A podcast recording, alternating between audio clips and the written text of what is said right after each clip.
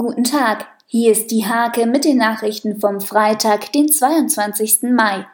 Vatertag und Himmelfahrt mussten unter strikter Einhaltung der Abstandsregeln begangen werden. Die Nienburger Polizei hat Präsenz gezeigt und eine erste positive Bilanz gezogen. Die Zahl der Corona-Infizierten im Landkreis steigt wieder auf zwei Personen. Am Donnerstagnachmittag hat das Gesundheitsamt eine Neuinfektion gemeldet. Im Nienburger Nordertor soll es mehr Wohnungen geben. Die GBN will Gebäude in der Bollmann und in der Fichtestraße aufstocken. Ein Anbau soll die Lemker-Kita Rappelkiste zum neuen Jahr erweitern. Die Kosten liegen laut Verwaltung bei den geplanten rund 600.000 Euro.